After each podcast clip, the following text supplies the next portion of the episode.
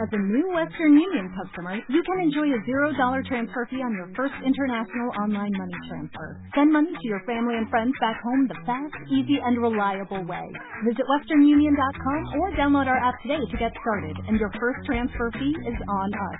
FX gains apply, not available for credit cards and transfers to Cuba. Services offered by Western Union Financial Services, Inc., and MLS 906983 or Western Union International Services, LLC, and MLS 906985.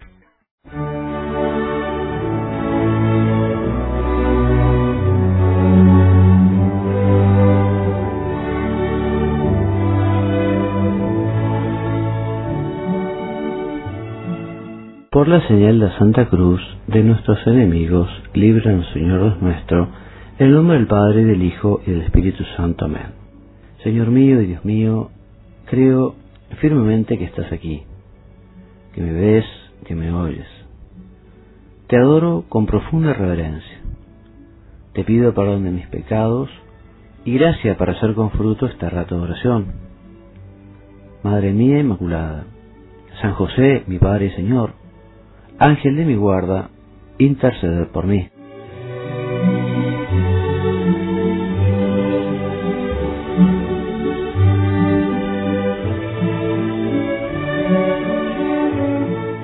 Queridos hermanos, vamos a meditar hoy la vida y la muerte de San Policarpo de Esmirna, un hombre santo que dio su vida por el Señor. Y nos detendremos a considerar un breve texto de una carta suya a los fieles de Filipo, que se llama Consejos del Buen Pastor. San Policarpo fue obispo y mártir nació en el año 75 y murió en el año 155 quemado en una hoguera a los 86 años de edad. San Policarpo habría recibido su ordenación episcopal de manos de San Juan Apóstol.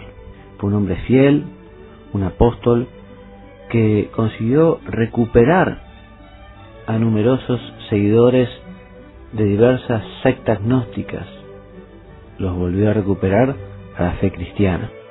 Y para recordar su muerte santa, la comunidad cristiana redactó una carta a la ciudad griega de Filomelium, una carta conocida como el martirio de San Policarpo, en la cual nos narra cómo este santo entregó su vida por la fe. Esta carta fue escrita por testigos oculares y es la primera obra cristiana dedicada exclusivamente a describir la pasión de un mártir. Este documento es el primero en utilizar la expresión mártir para un hombre que dio la sangre por Cristo, un hombre que murió por la fe.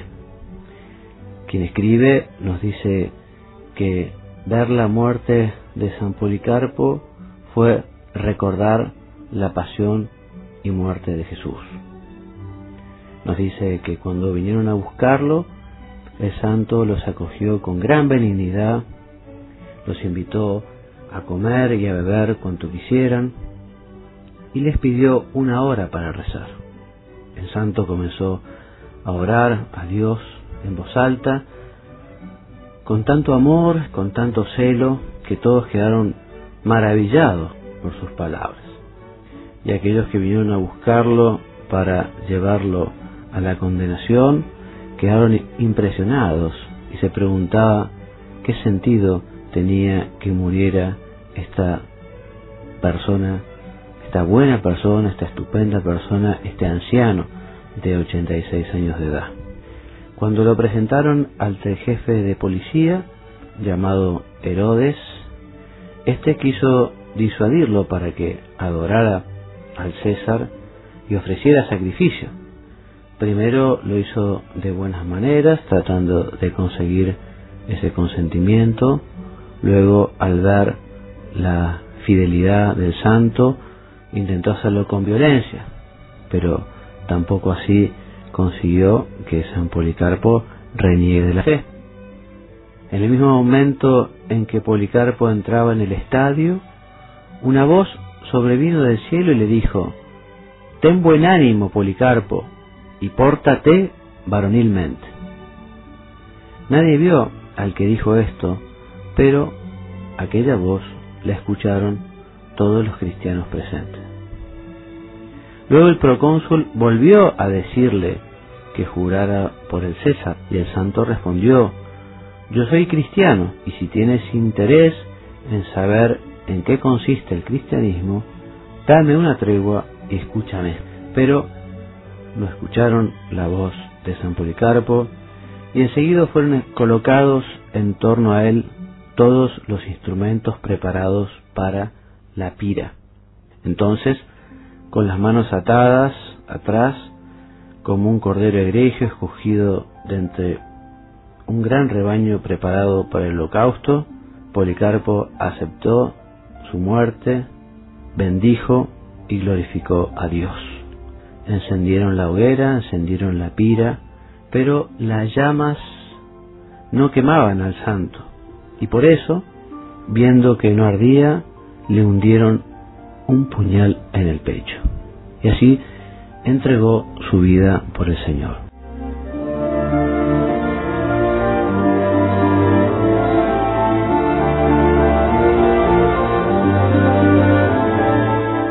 De San Policarpo tenemos una carta, conservamos una epístola que se llama la epístola, les decía, a la iglesia de Filipos, en los cuales el santo da unos consejos del buen pastor. Escribe a las mujeres y les dice que sean caritativas y castas, que muestren cariño a sus maridos y eduquen a sus hijos en el amor a Dios. Escribe también sobre comportarse las viudas, que sean prudentes en lo que atañe a la fe del Señor, que oren incesantemente por todos, apartadas muy lejos de toda calumnia, maledicencia, falso testimonio, amor al dinero y de todo mal.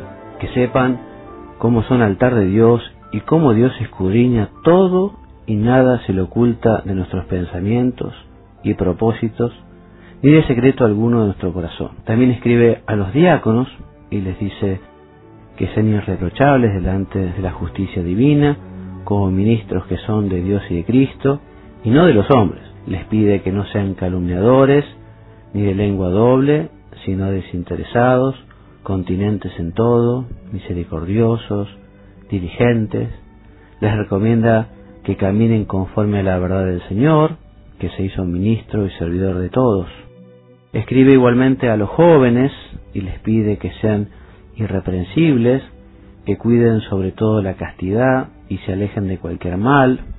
Nos dice que toda concupiscencia milita contra el espíritu y ni los fornicarios, ni los afeminados, ni los deshonestos contra la naturaleza han de heredar el reino de Dios, como tampoco los que obran fuera de la ley. Escribe a las vírgenes para que ellas caminen de un modo intachable y que tengan pura conciencia, y dedica un extenso párrafo que les voy a leer a los presbíteros, a los sacerdotes.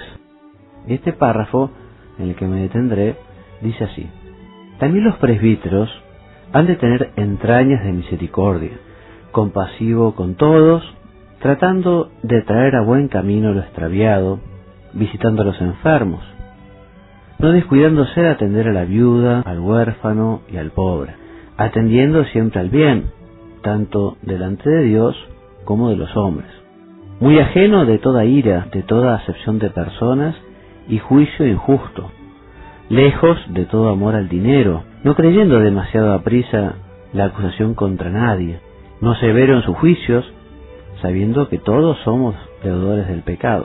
Ahora bien, si al Señor le rogamos que nos perdone, también nosotros debemos perdonar, porque si estamos delante de los ojos del que es el Señor de Dios, y todos hemos de presentarnos ante el tribunal de Cristo, donde cada uno tendrá que dar cuenta de sí mismo. Sirvámosle pues con temor y con toda reverencia, como él mismo nos lo mandó, y también los apóstoles que no predicaron el Evangelio, que nos predicaron el Evangelio, y los profetas que de antemano pregonaron la venida de nuestro Señor. Seamos celosos del bien y apartémonos de los escándalos, de los falsos hermanos y de aquellos que hipócritamente llevan el nombre del Señor para extraviar a los hombres vacuos. Porque todo el que no confesare que Jesucristo ha venido en carne es anticristo. Y el que no confesare el testimonio de la cruz procede del diablo. Y el que torciere las sentencias del Señor en interés de sus propias concupiscencias, ese tal es primogénito de Satanás. Por lo tanto, dando de mano a la vanidad del vulgo y a las falsas enseñanzas, volvámonos a la palabra que nos fue transmitida desde el principio, viviendo sobriamente para entregarnos a nuestras oraciones, siendo constantes en los ayunos, suplicando con ruegos al Dios omnipotente, que no nos lleve a la tentación, como dijo el Señor, porque el Espíritu está pronto, pero la carne es flaca. Mantengámonos pues incesantemente adheridos a nuestra esperanza y prenda de nuestra justicia, que es Jesucristo, el cual levantó la cruz, levantó sobre la cruz nuestros pecados en su propio cuerpo. Él, que jamás cometió pecado y en cuya boca no ha fallado engaño, sino que para que vivieran, vivamos en Él, lo soportó todo por nosotros. Seamos pues imitadores de su paciencia, y si por causa de su nombre tenemos que sufrir, glorifiquémosle.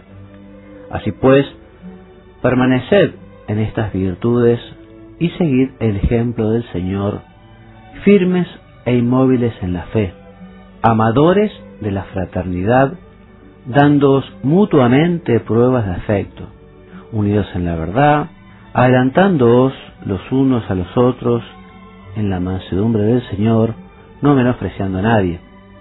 Si tenéis posibilidad de hacer el bien, no lo difiráis.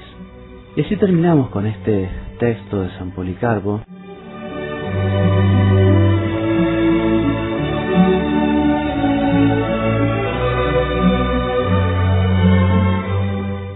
Quería detenerme a meditar un poco en esta última lectura en el que el santo les escribe especialmente a los presbíteros.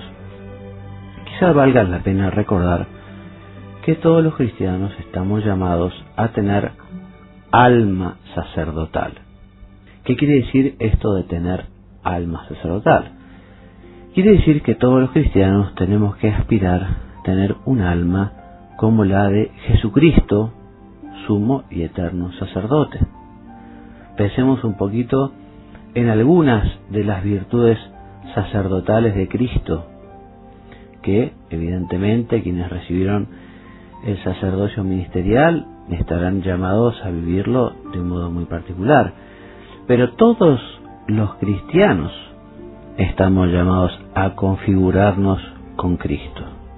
Recordemos, como decía el Papa Juan Pablo II, que el cristianismo no es una teoría ni es una ideología, sino que el cristianismo es el seguimiento y el amor a una persona, a la persona de Cristo, Señor nuestro. Y hoy te queremos pedir, Señor, entonces, tener un alma sacerdotal, un alma como la tuya. Y nos queremos detener en, en dos virtudes fundamentales que tienen que tener los sacerdotes, que tienen que tener todos los fieles que tienen o que quieren tener alma sacerdotal. Por un lado, todas aquellas virtudes que están orientados a trabajar en función de mejorar nuestro carácter. ¿En qué sentido?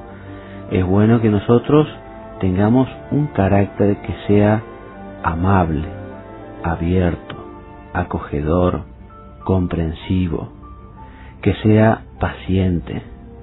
Es importante que nosotros tratemos de ser personas optimistas, afables, serenas, comprensivas, acogedoras, etcétera, etcétera. Podemos ir enumerando virtudes.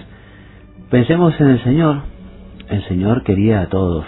El Señor estaba dispuesto a hablar con todos los que lo buscaran con cariño, con amor, e incluso aquellos quizá que no los buscaban con fielmente, que no lo buscaran sinceramente, como el mismo Judas cuando lo va a buscar en el monte de los olivos, el Señor lo trata con mucho cariño y le dice, amigo, ¿a qué vienes? Nosotros tenemos que tener ese corazón grande, un corazón como el sagrado corazón de Jesús. Para eso, en primer lugar, hay que pedírselo porque es un don. Evidentemente, el Señor a quien lo pide y en quien busca parecerse a Él, eh, no le niega esta gracia, este don. Alguno me dirá, es que yo tengo un carácter que es demasiado irascible, o yo tengo un carácter que es un poco o demasiado reservado o retraído, o yo tengo un carácter que es un poco individualista. Cada uno tendrá el carácter que tenga. Puede ser que efectivamente haya personas que espontáneamente, por naturaleza, son alegres, o son más afables, o más optimistas. Y puede haber personas que efectivamente por carácter sean un poco más negativos, o sean un poco más grises o oscuras. Pero todos tenemos que luchar. A todos Dios nos ha dado virtudes y también quizá algunos temas en los que nos cueste un poco más luchar. Todos los hombres pareciera que tienen virtudes y defectos y el Señor lo sabe perfectamente. Y el Señor está dispuesto justamente a ayudar a que consigamos mejorar en nuestros defectos, ayudar a que crezcamos en las virtudes. Hoy te estamos pidiendo, Señor, que el tener un carácter bueno, un carácter agradable. Ayúdanos, Señor, a cultivar el buen humor. Es muy feo, es muy triste cuando uno se encuentra con personas que siempre están de mal humor, que siempre ven todo negro, que siempre tienen juicios críticos, que siempre ven las cosas de un modo negativo. Señor, ayúdanos a llevar la vida con buen humor, a sonreír, a disculpar. Ayúdanos, Señor, a saber atender a las personas con paciencia y con calma. A veces puede ser que uno se encuentre con personas que no son muy oportunas ¿eh? o quizás sean un poco densas en su trato.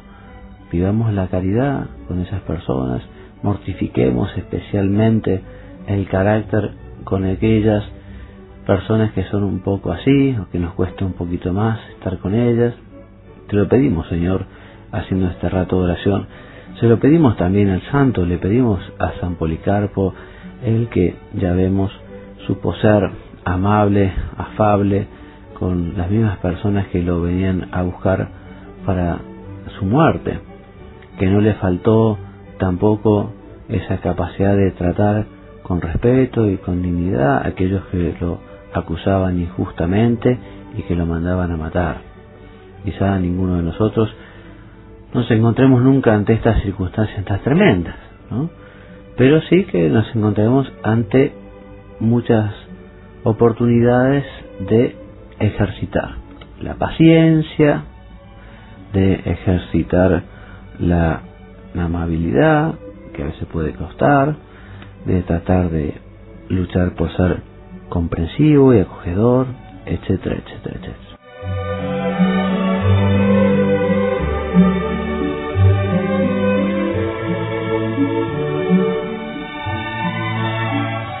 Y otra virtud que me parece muy importante, que debemos tener todos, y que de alguna manera es una virtud muy sacerdotal, es la de tener espíritu de servicio. Hoy el servicio no está de moda, pareciera que el servicio es algo de segunda o algo de poca categoría reservado para gente que se dedica a cuestiones del servicio y se lo dice así con desprecio. Es una pena, es una lástima y es un error porque Jesús nos dice, yo no he venido para ser servido, sino que vine para servir. También a la Virgen se la llama la servidora del Señor. ¿eh? Yo soy la servidora del Señor, yo soy la esclava del Señor, hágase mí según tu palabra. También el mismo San José se lo llama como aquel servidor fiel y prudente a quien Dios le encomendó su familia. Y en todo proceso de canonización, de beatificación, a la persona que comienza en ese camino se le llama el siervo de Dios, que evidentemente siervo es aquella persona que, que ha servido, que sirve. Bueno, hagamos nuestro examen de conciencia nosotros. ¿Estamos sirviendo? ¿Estamos sirviendo? O preguntémonos, ¿qué actos de servicio he estado realizando últimamente? Pensemos si nosotros sabemos servir a los que están a nuestro alrededor, a los padres o a los hijos, a los hermanos, a los amigos, a los compañeros de trabajo, qué actos de servicio realizo. Cuando nos piden un favor, ¿estamos dispuestos a hacerlo? Hay personas que sabemos que le podemos pedir favores porque están siempre. Y conocemos, eh, quizá pocas, pero a veces nos encontramos con personas que es muy difícil que nos hagan un favor. Siempre tienen un problema, siempre tienen una excusa, siempre está el no. Más aún, uno dice, fulanito, ¿podrías? No, no, no, no puede, no quiere. Bueno, nosotros al contrario, te pedimos Señor que sepamos ser personas que siempre estamos dispuestos a ayudar, a servir, que sea nuestro hobby el poder hacer favores a los demás, poder facilitar cosas a los demás.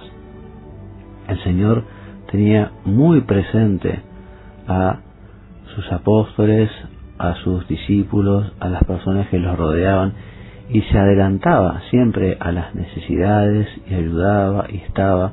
Imaginémonos también a la Virgen en su casa, imaginémonos con cuánto amor se preocupaba de todo lo que le rodeaba. Señor, danos entonces esa generosidad, eh, esa sencillez y a veces también esa humildad para, para servir, para ocuparnos de los demás. Vamos a ir terminando nuestro rato de oración agradeciéndole al Señor por todos estos hombres santos que dieron su vida por Cristo y por la Iglesia. Fue la sangre de los mártires la que consiguió que la iglesia creciera tan rápidamente en los primeros siglos. Hoy quizás sigue habiendo mártires en algunos sitios, ¿no? Quizá a nosotros no nos vaya a tocar, ninguno de nosotros nos toque entregar la vida con el martirio. Pero sí que el Señor nos pide que seamos heroicos en el seguimiento del Señor.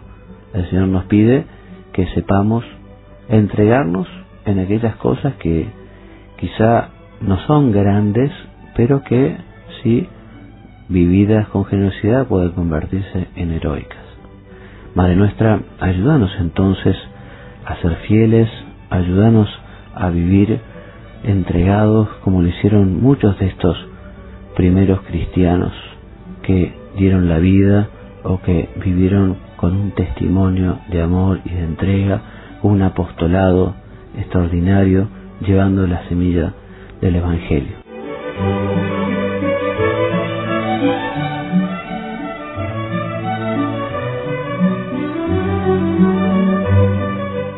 Y terminamos, como lo hacemos habitualmente, con la oración final que dice, Te doy gracias, Dios mío, por los buenos propósitos, afectos e inspiraciones que me has comunicado en esta meditación. Te pido ayuda para ponerlos por obra. Madre mía Inmaculada, San José, mi Padre y Señor, Ángel de mi guarda, interceded por mí.